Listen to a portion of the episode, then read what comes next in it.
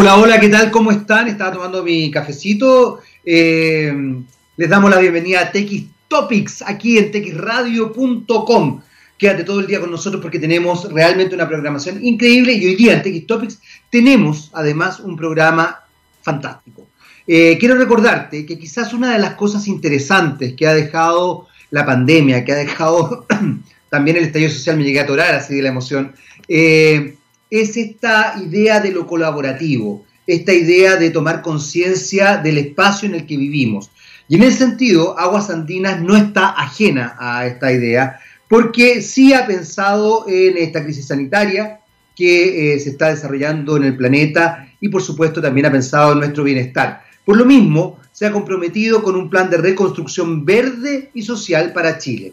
Aguas Andinas está generando una nueva infraestructura para combatir el cambio climático, creando miles de nuevos empleos y fortaleciendo el suministro futuro de agua potable. Recuerda que Aguas Andinas está trabajando por una reconstrucción verde y social. ¿Y por qué destaco, además de que Aguas Andinas está, por supuesto, acompañándonos acá en, eh, nuestro programa? Eh, destaco esto porque eh, lo simbólico se da en el lenguaje, yo siempre hablo de comunicación y lenguaje, obviamente. Lo simbólico se da en el lenguaje y también se da en las acciones.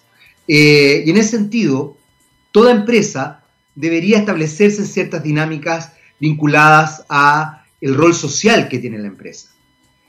Una de las cosas que me ha llamado la atención es que eh, se desarrollaron los premios eh, Santiago en 100 palabras. Y Josefa Salgado Zambrano, de 15 años, de la comuna de Puente Alto, ganó el premio al talento joven.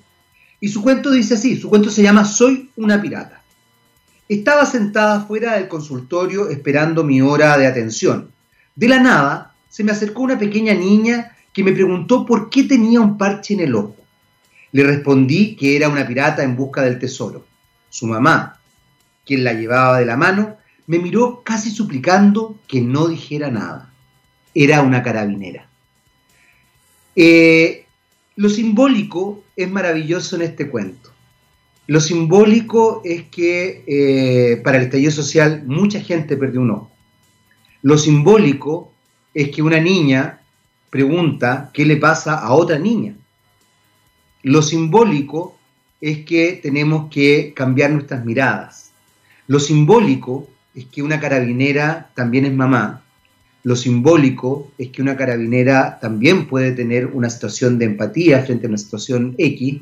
Y lo simbólico es que quizás una joven que se manifiesta, que quizás perdió el ojo justamente en una manifestación, o quizás no, juega con la hija de esa carabinera.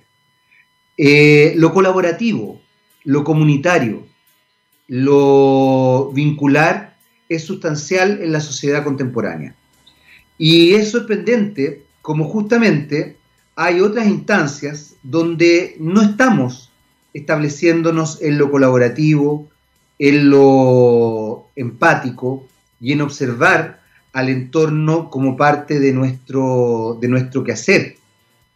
Por ejemplo, la científica, a quien respeto muchísimo, María Paz Bertoglia, tuitea que agradece en realidad en un Twitter a quienes votaron por ella eh, por la confianza depositada, ya que eh, era que no, un diario de nuestro país, probablemente el Mercurio, sí, eh, desarrolla un ranking con las 20 ganadoras de la categoría salud de 100 mujeres líderes del 2020. ¿Qué es lo que me llama la atención de esto?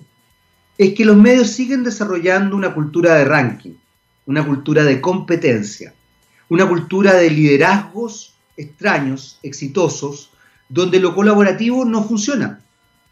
Extrañamente también, la mayoría de los liderazgos exitosos que se han desarrollado en el mundo, la mayoría femeninos además, se han sostenido en lo colaborativo, en lo comunitario, en potenciar efectivamente una sociedad empática y solidaria, no una sociedad competitiva, no una sociedad de ranking, de los que suben y bajan, de los 100 mejores, de los, etcétera, etcétera. Hay instancias en que la competencia es válida, obviamente, eh, que sé yo, el deporte, por ejemplo. Pero esto que hacen los diarios, históricamente, lo único que hacen es naturalizar y potenciar este modelo desde lo simbólico. el modelo de la competencia, del individualismo, del yo eh, consigo todo, de en el amor y en la guerra todo está permitido, de eh, vencer a, a como dé lugar. Entonces, cuidado, porque el lenguaje, siempre lo decimos, crea realidad. Pero como también yo siempre se lo he dicho, no crea realidad concreta, crea realidad simbólica. Y la realidad simbólica es mucho más, más difícil de funcionar. Es cosa de pensar en el debate que hubo entre Joe Biden y Donald Trump, donde Donald Trump establece un lenguaje agresivo, violento, mentiroso, que se está consolidando como válido dentro de la sociedad occidental.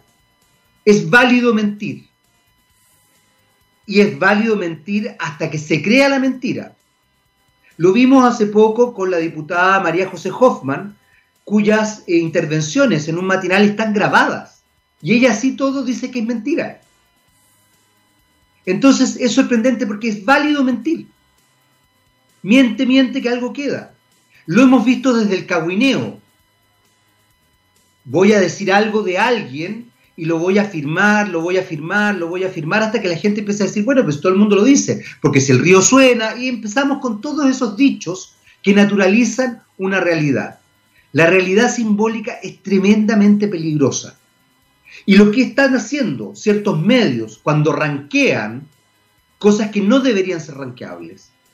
Porque la idea es que tengamos liderazgo femenino en la ciencia, por supuesto, pero que colaboren, porque además la ciencia es un trabajo comunitario, como este que hago yo. Yo no podría hacer nada de lo que estoy haciendo, de llegar a ustedes, si no fuera porque está ahí don Gabriel Cedrés, y si no fuera porque está, porque existe esta radio. Porque finalmente trabajamos en conjunto. No es de mejores y peores. Y si a usted le gusta competir, haga deporte. Y ahí compita y gane. Y sea feliz, y siéntase glorioso, y tenga su medalla, su trofeo y todo el cuento. El resto, en la construcción de una buena sociedad, la competencia no es válida, lo colaborativo es lo válido. Y justamente lo hemos visto ahora, cuando era tremendamente necesario ser colaborativo, ser solidario, como las cosas que han salido adelante tienen que ver con eso, no con la caridad. La caridad es otra cosa. Las ollas comunes son solidarias. Los bingos en las poblaciones son solidarias, se hacen entre pares. Y hemos visto también, insisto, liderazgos internacionales donde lo solidario, lo colaborativo, lo comunitario son parte sustancial. Y esto no tiene que ver con ideología, porque mucha gente trata de ideologizar ciertas cosas. No. Piensen una cosa, Angela Merkel es de derecha, de centro derecha, socialdemócrata. Emmanuel Macron también. Jacinda Arden no, pero dentro del mundo occidental en el que ella se mueve, probablemente tiene una orientación hacia un cierto capitalismo eh, bastante más, eh, ¿cómo se podría decir? Bastante más manejado y con un Estado bastante más fuerte. Lo que quiero que se entienda, bueno, ¿para qué hablar de la primer ministro de Corea del Sur? Corea del Sur es capitalista 100%. Es que los liderazgos son importantes. Y aquí, aquí, donde yo quiero poner el foco, es en lo simbólico. Porque cuando leemos, por ejemplo, los rankings, y nosotros estamos, por supuesto, entre los que suben, no entre los que bajan, porque si estamos entre los que bajan no nos gusta, igual estamos perjudicando la situación. Los 10 rostros que suben en la televisión, los 10 rostros que bajan en la televisión. ¿Qué es eso? Si uno está trabajando, uno no es un objeto de consumo. ¿O sí? Da para pensar. Tenemos dos invitados el día de hoy, pero ahora vamos inmediatamente a contactarnos con don Manuel Rosas, director científico y fundador de Cura Biotech. Pero antes vamos con Lisa Mitchell, porque hoy día es día paritario, Gabo, es día paritario. Hoy día hay mujeres en TX Topics. Lisa Mitchell y Providence.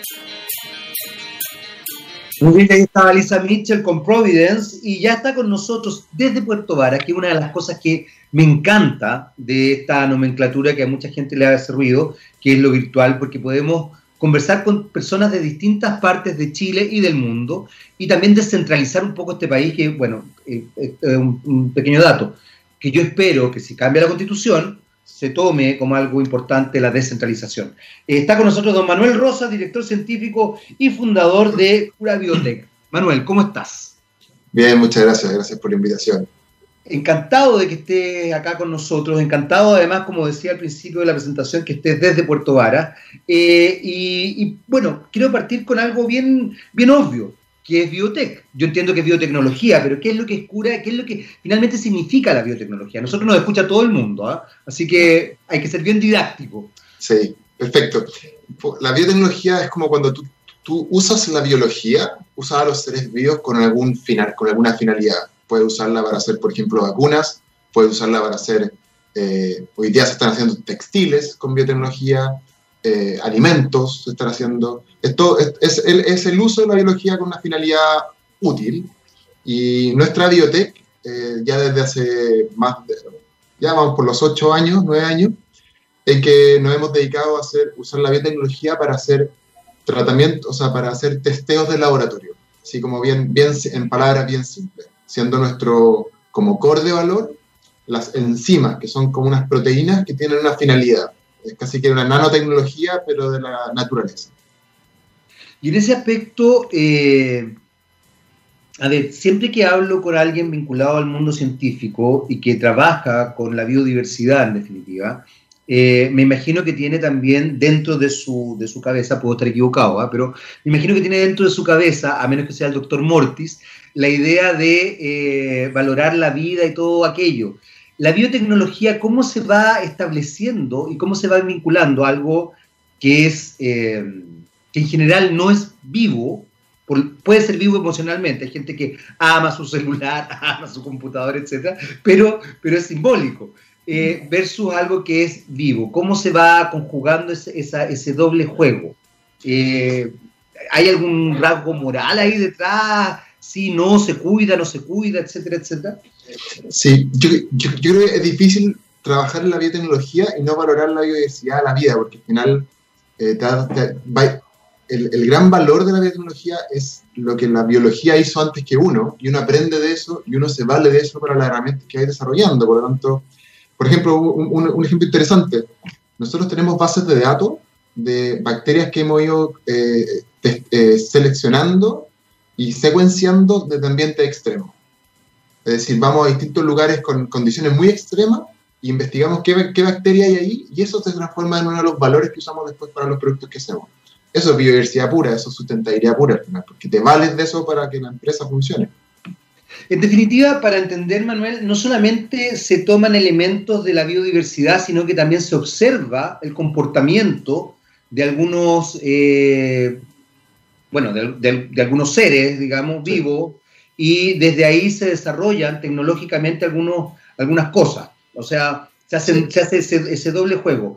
Hay algo que me llama la atención, que quiero también eh, preguntártelo, porque de alguna forma, bueno, yo ya lo dije en relación, a, por ejemplo, al plebiscito que se viene el 25 de octubre, eh, donde la sensación que tengo, y esta es una sensación muy personal, ¿ah? eh, es que de pronto hay, un, hay una suerte de estrategia comunicacional más bien soterrada para que no sea tan masivo como se esperaría que fuera. Lo digo porque extrañamente aumentan los casos de eh, COVID-19, aumentan los muertos, pero no se cierra la cuarentena y no se protege a la población. Todo en función de la economía. Ustedes están desarrollando algo bien interesante, Manuel, que es eh, test preventivo masivo a los vocales de mesa para el plebiscito en Estación Central. Son preventivos gratis para 2.000 personas. ¿Cómo, ¿Cómo desarrollaron eso? ¿Cómo lo están planteando? Eh, ya. ¿Cuál es ¿Qué es lo que, o sea, esto la verdad que lo venimos trabajando desde que empezó la pandemia. Eh, nosotros nos dimos cuenta que en Chile no existía como la capacidad de hacer un testeo masivo preventivo. Eh, y la verdad que no existía en ninguna parte del planeta. Y nos dimos cuenta que nosotros teníamos que ser parte relevante de, de, de, de este problema, aprovechando las capacidades que ya teníamos. Y por eso que desarrollamos dos tests, uno que es el que es muy conocido, que es el de PCR, que se venía, hasta, nosotros fuimos los primeros en desarrollar un test de, PCR de fabricación nacional, el restaurante todo importado y creo que todo, todo sigue siendo hasta el día de hoy.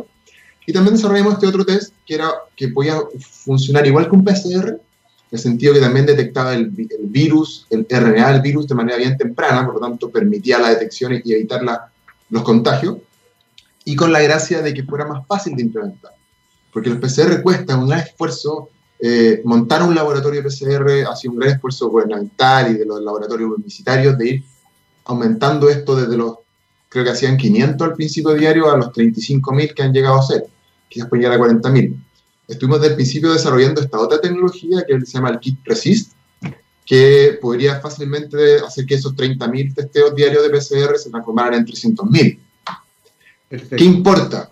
Es que para, la única herramienta que realmente tiene el país para pelear la, pandemia sin mandarte a la casa encerrar, y algunos pueden tener la facilidad de trabajar de la casa, pero hay una gran cantidad que no, la única herramienta que realmente tenemos es el TTA, testear, trazar y aislar. Y si tú no puedes testear a todos los contagiados, no puedes trazarlos ni aislarlos y tienes que cerrar las ciudades. Aumentar la capacidad de testeo a 300 o 400 mil personas diarias sería la forma que tendría el país para seguir funcionando normalmente sin tener que estar encerrando a las personas en sus casas hasta que pasen los, problemas.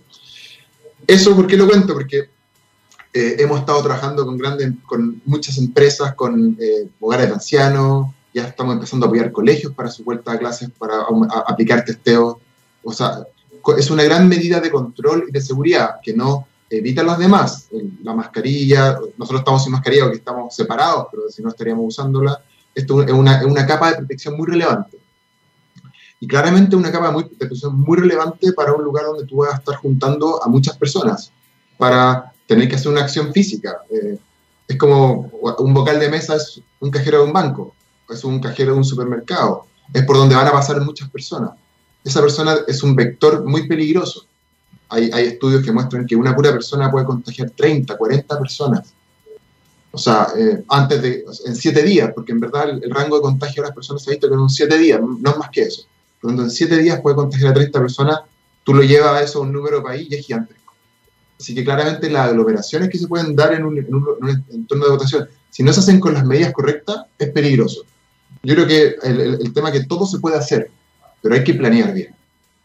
En ese sentido, Manuel, hay algo que me llama la atención, eh, porque se, no sé si sí, se contradice, pero no se contradice con lo que tú estás diciendo, se contradice con las acciones que nosotros hemos visto desde el punto de vista gubernamental.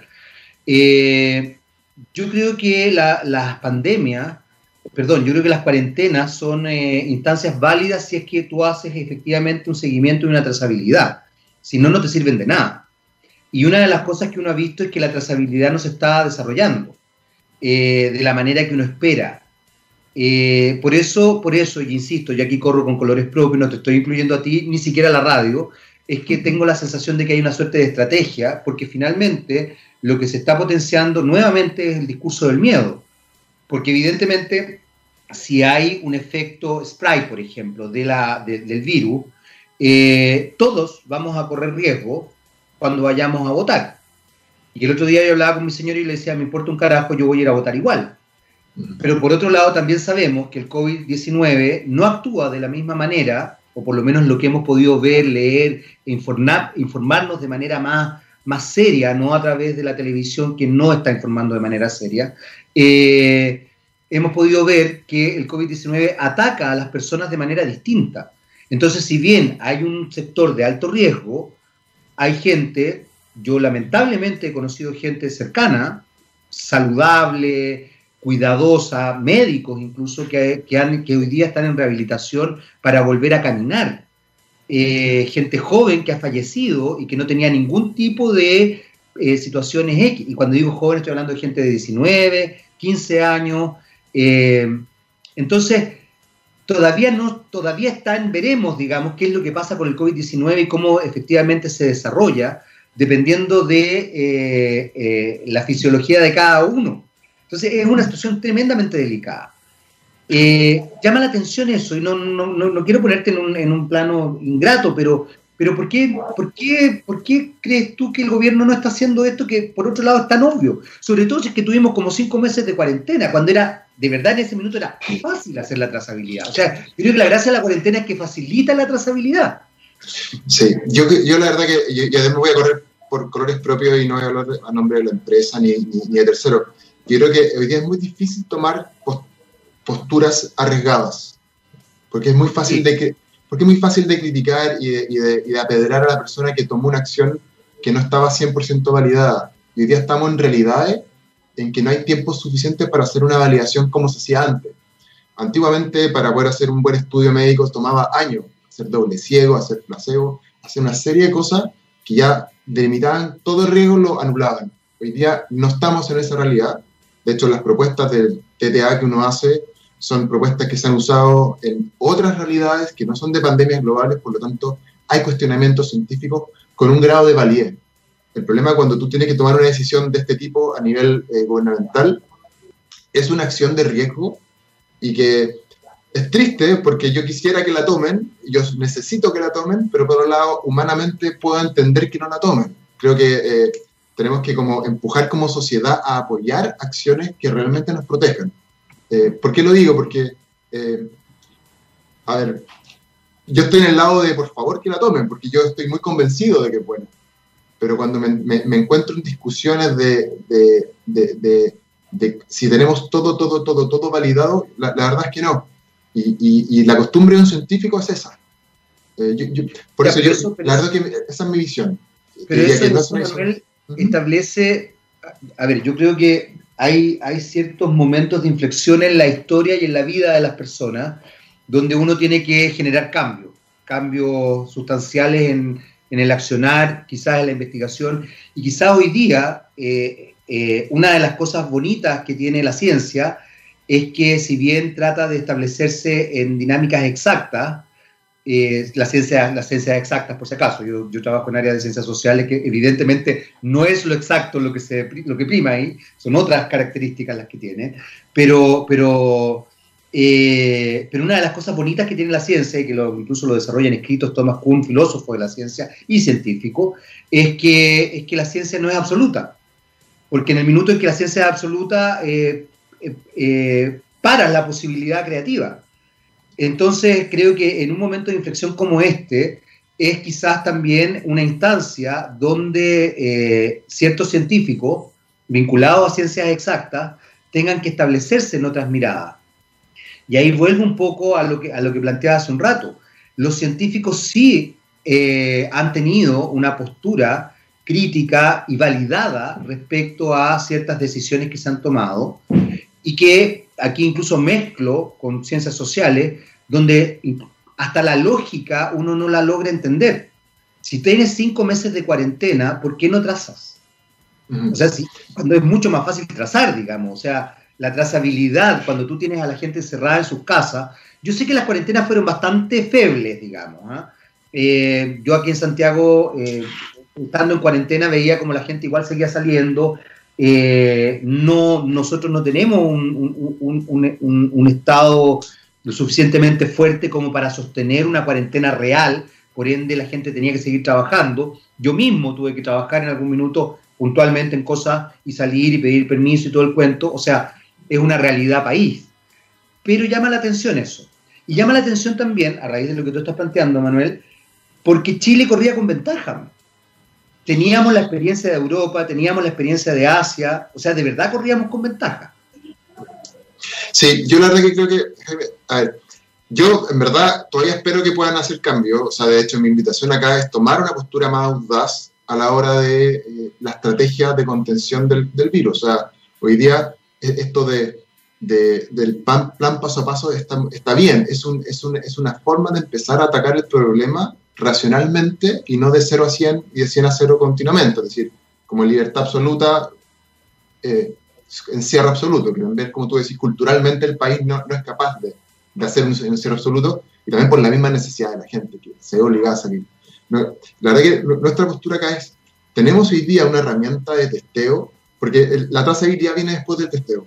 Cuando tú tienes una cantidad, eh, se, se, dice como que por cada positivo va a tener por lo menos 100 contactos o sea, perdón, siete. Cada positivo te va a dar siete contactos. Por lo tanto, es demasiado grande la trazabilidad si es que no tienes un N de testeo corto, chico. Exacto, exacto. Pero hay que partir por algo. Y acá, acá la mecánica debería ser cuarentena, se baja la cantidad de contagiados de ese lugar hasta un N, de, N positivo manejable. Sí. Después montas un sistema de testeo masivo que te permita hacer trazabilidad. Y eso es lo que ha hecho Nueva Zelanda y eso es lo que ha hecho Australia estamos lejos culturalmente, por lo tanto uno puede decir, pucha, quizás no vamos a ser capaces de ser tan perfectos.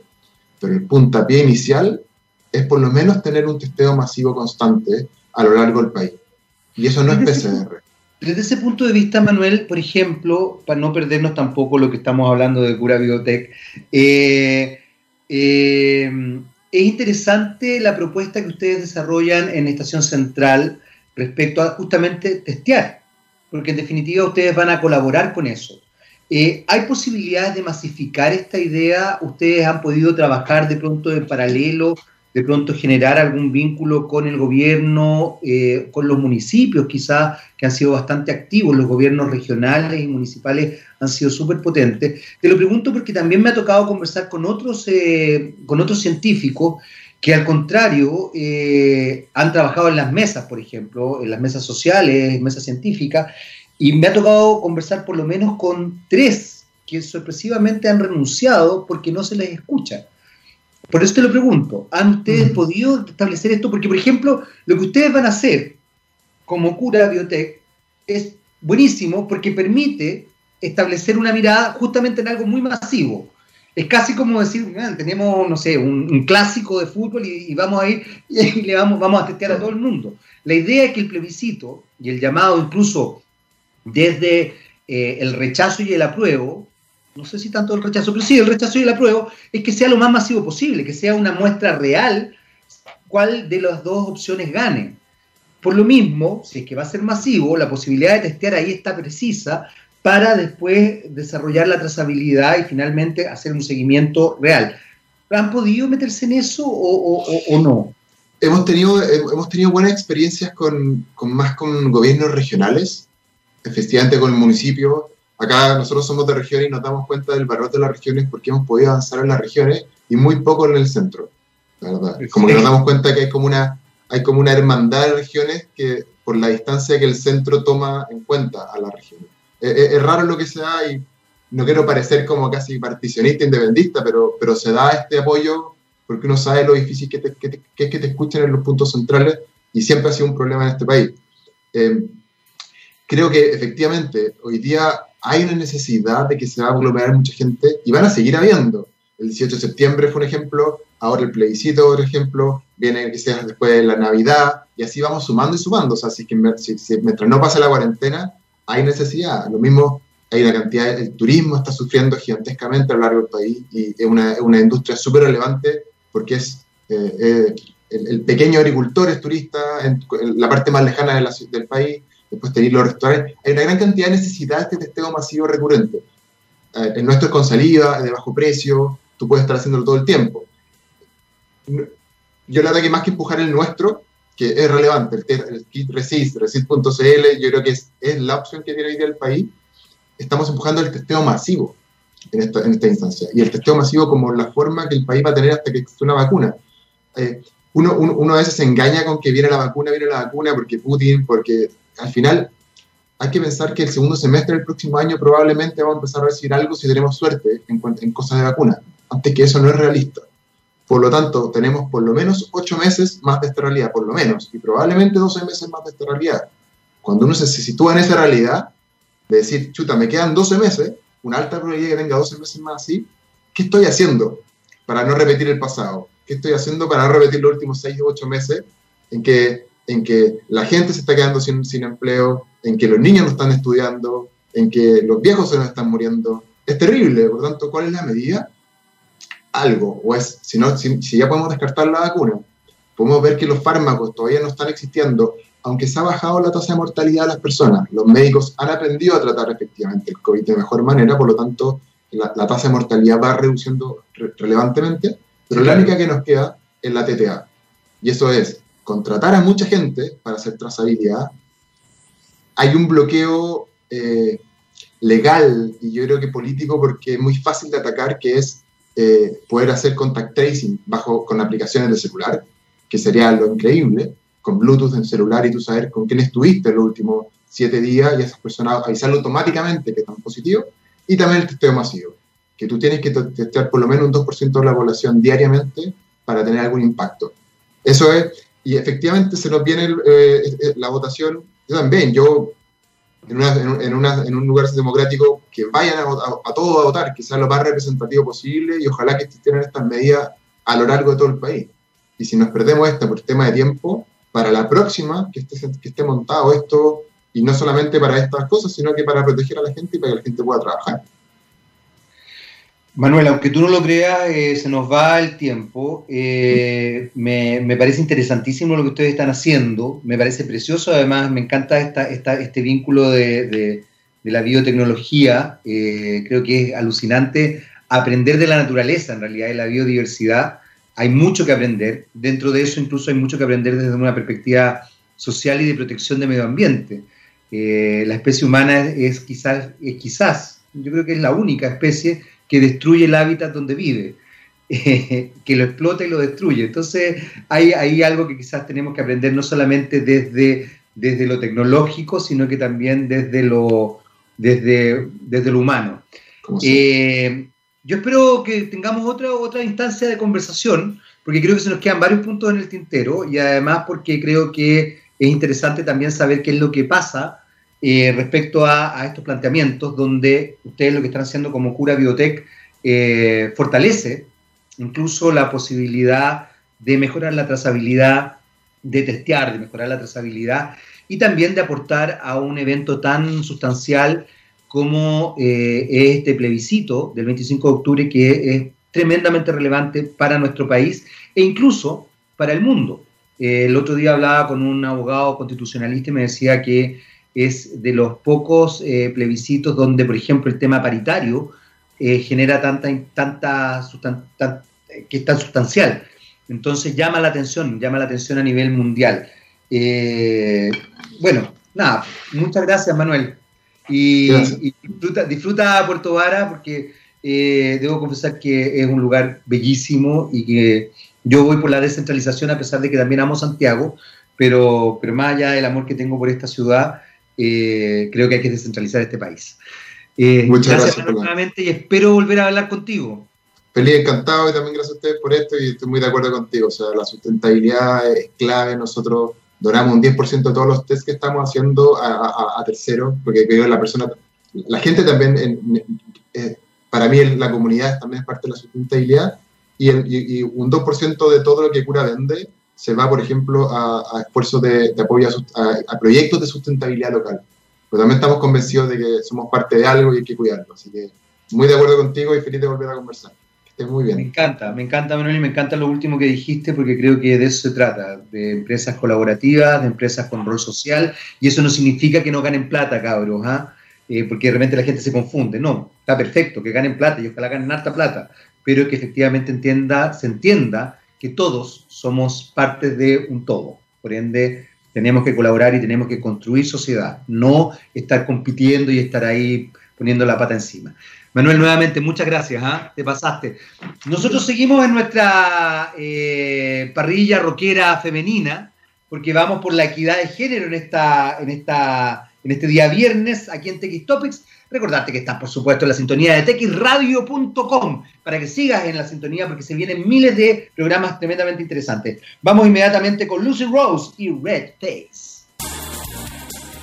Y ya estamos de vuelta aquí en TX Topics. Esa era eh, Lucy Rose con Red Face. Y ya está con nosotros Igal Reutemann, fundador de mejorescondiciones.com. es interesante el trabajo que está desarrollando mejorescondiciones.com porque es una plataforma digital que contacta clientes y bancos de manera simple y directa para refinanciar créditos hipotecarios. Eh, temática que hoy día yo diría que es tremendamente sustancial. Eh, y vamos a hablar justamente con Igal eh, sobre todo esto y, cómo, cómo... Primero, Igal, bienvenido. Muchas gracias por estar con nosotros hoy día. Muchas gracias, Jaime. ¿Qué tal? Aquí estamos, muy bien. Oye, a ver, eh, la idea que ustedes están presentando, que me parece muy, muy importante, es ver la posibilidad de que el cliente y el banco refinancien los créditos hipotecarios. Eh, dentro de algunas personas con las que he conversado, eh, una de las crisis que se puede desarrollar post pandemia, post pandemia que acabo de hablar con un científico que plantea que esto puede durar por lo menos 12 meses más, así que es bastante largo, es, eh, es justamente el tema de los créditos hipotecarios. Y no solamente por la pandemia, sino que por el estallido social y previo al estallido social también, Igal, porque finalmente el estallido social se genera porque ya había una crisis financiera importante. Eh, dentro de la cultura chilena, el tener casa es sustancial. En otros países la gente vive arrendando, eh, no tiene un apego, pero, pero dentro de la dinámica cultural chilena, de verdad tener el bien raíz es algo que todo chileno quiere y, no siempre tiene la posibilidad. Eh, ¿Cómo ha sido funcionar en esta área? Porque creo que es una área bien sensible, no solamente financiera, sino que también es sensible emocionalmente para la gente. ¿Cómo ha sido funcionar en esta área, Iván? Excelente, creo que Jaime que, le apuntaste al, kit del asunto. El tema de los créditos hipotecarios tiene un componente emocional, como bien dice, eh, y se mezcla con, dos escenarios más, digamos. Uno es el escenario de la incertidumbre, producto de la crisis social, producto de la pandemia, eh, y lo segundo es con una falta de educación financiera que normalmente tiene la población. Entonces, si bien es súper importante para todas las personas el, bien raíz y, por ende es una necesidad el crédito hipotecario. Poca gente lo entiende bien y por ende hace un, uso o una administración de sus créditos poco eficiente. ¿Cómo ha sido funcionar en esta área? La verdad es que ha sido increíble. Nosotros llevamos muchos años trabajando haciendo tecnología para la industria financiera y cuando, cuando nos metimos en, el mundo de los hipotecarios, pudimos ver que el, resultado, una vez que ya empezamos a generar refinanciamientos en las personas, era espectacular. De hecho, tenemos algunos videos testimoniales eh, de usuarios que refinanciaron gracias a nuestra plataforma y estaban muy felices. El impacto eh, emocional, como, como, bien planteas, ha sido de, mucha felicidad, porque la gente, teniendo un crédito que ya lleva pagando, por ejemplo, cinco años, eh, de pronto le bajan la tasa, se entera gracias a nuestra plataforma y, paga un porcentaje mucho más bajo de lo que venía pagando sin hacer ningún eh, esfuerzo adicional. Desde ese punto de vista, eh, Igal, hay algo y quiero, quiero retomarlo y que justamente por lo que te planteaba hace un rato, una de las grandes crisis que puede eh, golpear desde el punto de vista financiero va, va, a tener que ver con los hipotecarios. Eh, Chile, lamentablemente, producto de la pandemia y también producto, insisto, del estallido social, que yo creo que es algo que uno no puede sacar de esta ecuación, eh, se ha visto bien perjudicado financieramente. Eh, lamentablemente los costos en general han seguido subiendo, pero la mayoría de las personas han tenido que ver disminuido sus ingresos.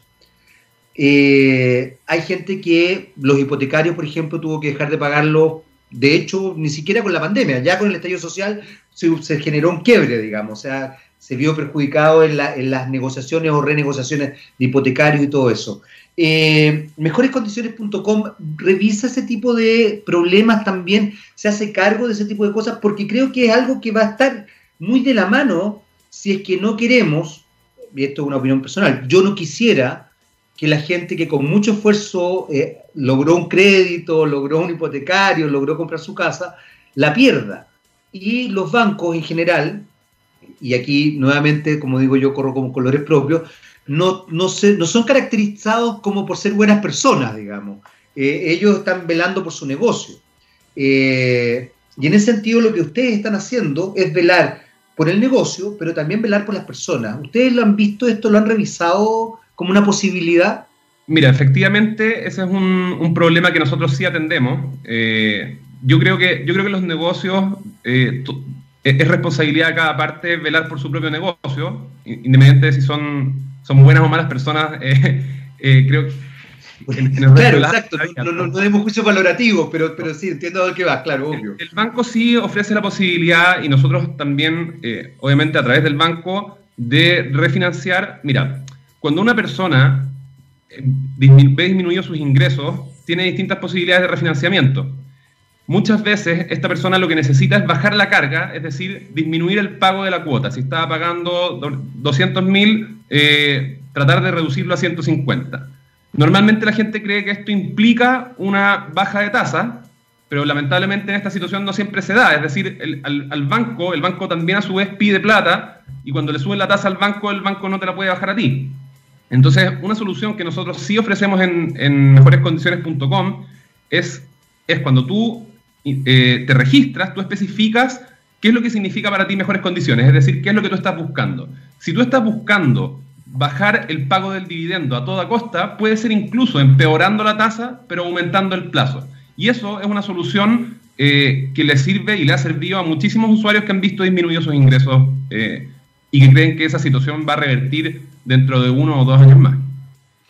Cuéntame una cosa, eh, Igal, ¿y cuál sería el modelo de negocio de mejorescondiciones.com? ¿Cómo, ¿Cómo ustedes establecen el vínculo con los usuarios? Porque finalmente ustedes hacen un negocio B2C, por lo que estoy entendiendo, pues si estoy equivocado, corrígeme, que sería desde el banco al cliente final. Eh, ¿Cuál sería el modelo de negocio de ustedes? Perfecto. Nuestro modelo de negocio en realidad es B2C2B, ¿ya? Es una mezcla de, eh, yo creo que la forma más fácil de entenderlo es ejemplificar con un, con, eh, con un mercado libre, por ejemplo, donde en el fondo nosotros estamos uniendo las dos puntas, tanto el, que presta la plata, el banco, como la persona que está pidiendo la plata prestada. El modelo de negocios nuestro es eh, de cara al banco en realidad, es decir, nosotros al usuario no le cobramos ni un peso eh, nunca, lo que el usuario tiene que pagar son los costos eh, que implica cambiarse, que de hecho gracias a la ley de portabilidad financiera se están reduciendo, eh, qué sé yo, conservador, todos los trámites, pero de cara a mejores condiciones el usuario nunca paga. El modelo de negocios de la plataforma nuestra es de cara al banco, es decir, el banco nos paga una comisión como canal eh, una vez que se coloca el crédito. Excelente. La portabilidad financiera ha mejorado la, la posibilidad de renegociar, porque he escuchado, yo no soy experto en esto, pero, pero para eso estamos hablando contigo, Vigal, eh, que hay gente que dice que la portabilidad financiera, si bien es positiva, eh, no es tan fácil, eh, porque finalmente se desarrolla en situaciones complejas. Pero para eso está justamente mejorescondiciones.com, o sea, es una posibilidad real de, de hacerlo.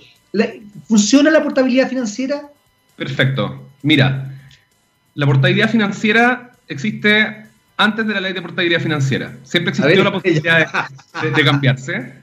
Eh, y una vez que también se crea mejorescondiciones.com, esa portabilidad se hace todavía mucho más fácil. Nosotros, eh, nosotros vinimos al mercado a acelerar la portabilidad financiera. Ahora, de cara a la ley, eh, el concepto de portabilidad financiera es una carrera que, tiene para rato, está recién comenzando.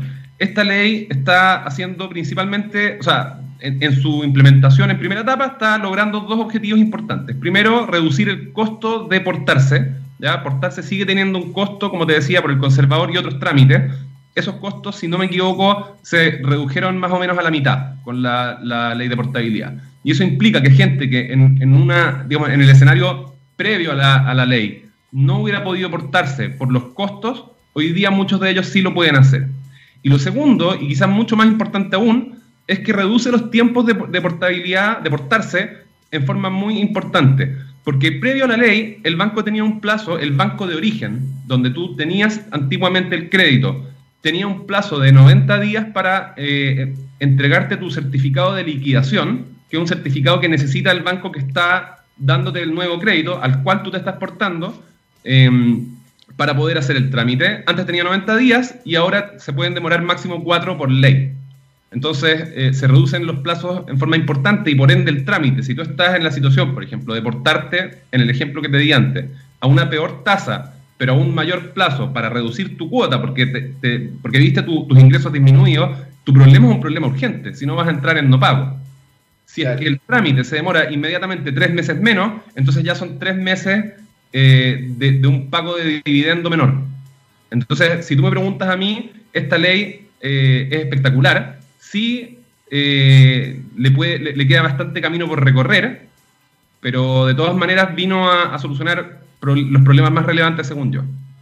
Dentro de eso, Igal, tú acabas de mencionar algo que no es menor y que justamente tiene que ver con algo que conversábamos hace un ratito, que es la problemática del no pago. Probablemente ya hay varias personas que no han podido pagar sus dividendos y probablemente ya hay varias personas que tienen que renegociar ciertas cosas. Eh, ¿Mejorescondiciones.com los puede ayudar en eso o no? Sí, y, perdona, con esto cierro. Y es algo que probablemente no se da desde marzo, sino que se da desde octubre pasado. O sea, estamos hablando de gente que probablemente ha tenido problemas de no pago de un año incluso, o que está en renegociaciones hace un año. Eh, por ende, se ve una situación bien, bien compleja.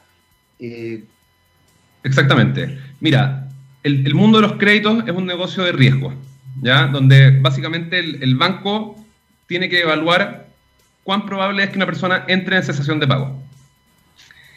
En ese contexto, se entiende que existe un segmento o existe un porcentaje de las personas que van a entrar en cesación de pago. Y hay soluciones para esa gente. La, ventaja de mejores condiciones, nosotros tenemos más de 40.000 usuarios hoy día en Chile. Entonces, si tú me preguntas cuál es el perfil típico de nuestros usuarios, en realidad tiene gente de mucha plata, gente de no tanta plata, hay de todo. Es bastante heterogéneo. Y, nuestro, y los acreedores que están en la plataforma, los bancos, las mutuarias, también atacan distintos segmentos. Existen productos que apuntan para ayudar a la gente que está entrando en cesación de pago a salir de esa situación. Pero la verdad es que el foco principal de la, de la, de la plataforma nuestra está en los buenos pagadores. Eh, ¿Por qué? Porque la mayoría de los productos financieros están enfocados en la gente que tiene un score crediticio, ¿cierto? Es decir, un comportamiento de pago, un histórico de pago positivo. Ahora, si hoy día tú estás en, en el problema que tú estás planteando y por ende ves manchado tu historial, existen alternativas en mejores condiciones. Hay algunos acreedores que eh, ofrecen productos para ese tipo de gente, para sacarlos de esa situación y volverlos a la normalidad financiera. Te lo preguntaba, Igal, porque puede que una persona sea históricamente buena pagadora y por razones bastante obvias, es cosa de, ver las noticias, de, vivir en Chile, digamos, eh, se ve enfrentado a cesantía o a disminución de ingresos. ¿Qué, qué ha pasado? O sea, ha pasado gente, por ejemplo, que yo, yo conozco gerentes que tienen un muy buen sueldo y que le bajan el sueldo a la mitad, que sigue teniendo un muy buen sueldo, ojo, pero evidentemente el nivel de gastos que tenía con el sueldo anterior no, eh, se condice con el sueldo actual. Entonces finalmente cambia, cambia en forma radical su, su, estilo de vida. Eh, entonces ahí hay, hay un elemento eh, importante, porque, porque no es solamente estamos hablando de alguien que históricamente ha sido mal pagador, estamos hablando de alguien que históricamente ha sido buen pagador, pero producto de la situación actual se ve enfrentado a esto. Exactamente, y, los bancos creo que se han puesto las pilas bastante bien en este sentido. muchos de ellos, la gran, la gran mayoría, han entregado a, a, los clientes de créditos hipotecarios la posibilidad de no pagar, en el fondo saltarse algunas cuotas y chutearlas para más adelante, em, o de refinanciar en el fondo a la misma tasa, aumentando el plazo. O sea, se han tomado medidas de cara a, la, a la contingencia, de todas maneras. Y esas mismas medidas tú las puedes plantear dentro de la plataforma y, se hace mucho más fácil porque la oferta que te llega viene enfocada en tu situación eh, particular. No es como ir a, no es como los cotizadores normales de créditos en, en, un banco. Acá en mejores condiciones tú especificas tu situación y la oferta que te llega te llega personalizada en base a eso. Y trabajas en el fondo específicamente con ese cliente. Exactamente. sea, tenemos estas medidas para todo este tipo de clientes. Esta es la tasa para todo el mundo, no. E, esta es la oferta para ti en tu situación particular. Esa es la gran ventaja, diría yo, de la plataforma. Excelente. Eh, Igal, se nos acaba el tiempo. Eh, mejorescondiciones.com, mejorescondiciones por si acaso, para que se metan ahí a la plataforma. Don Igal Reutemann, muchas gracias por este contacto. Muchísimas gracias. Ha sido tremendamente aclaradora además esto. Y yo creo que Fíjate que más allá de hablar de la plataforma mejorescondiciones.com, también ha sido bien aclarador el poder entender un poco qué es lo que significa la portabilidad financiera y también nuestra situación que no es menor, que es esta crisis financiera que va, puede afectar y probablemente afecte a muchas personas en Chile que ojalá puedan eh, solucionar sus problemas. Yo creo que ese es el, también es un móvil de, de la mayoría de la gente. Ustedes finalmente están haciendo también un rol social aparte de un negocio, que me parece que, que hoy día es una nueva manera de ver eh, el mundo y, que es muy bueno. Exactamente. muchas gracias. ¿ah? Pues muchas gracias, Jaime. Si me permite tomar la libertad de un segundito, una invitación a toda la gente a registrarse. Cualquier persona que tenga un crédito o esté buscando un crédito nuevo también, no solamente refinanciamiento, puede ingresar a la plataforma y hacer una administración muchísimo más eficiente de sus finanzas. Perfecto, ya lo saben, ¿ah? Y de verdad háganlo. por lo menos métanse para conocer eh, mejorescondiciones.com porque puede ser una situación tremendamente benéfica para aquellos que incluso, como conversábamos recién con Igal, están en una situación de eh, ya de deudores, capaz que encuentren una solución. Igal, muchas, muchas gracias nuevamente, felicitaciones por este proyecto precioso que están desarrollando y que tengan mucho, mucho éxito. Nosotros nos despedimos porque ya se viene don Gabriel León, un tipo tremendamente exitoso, un rockstar, como lo he dicho siempre. Además de eso, un tipo guapísimo y buen cocinero. No tengo palabras para decir todo lo que es eh, este rockstar, don Gabriel León. Así que eh, vamos a dejarlo con eh, Saint Vincent, Cruel, hoy día en el día paritario, y a la vuelta de Saint Vincent viene Rockstar con otro Rockstar, Gabriel León, invitado y conversando con otro Rockstar. Nosotros nos escuchamos el lunes a las 11 de la mañana en punto aquí en texradio.com. Esto fue TX Topics y les deseo un buen fin de semana. Chao, chao.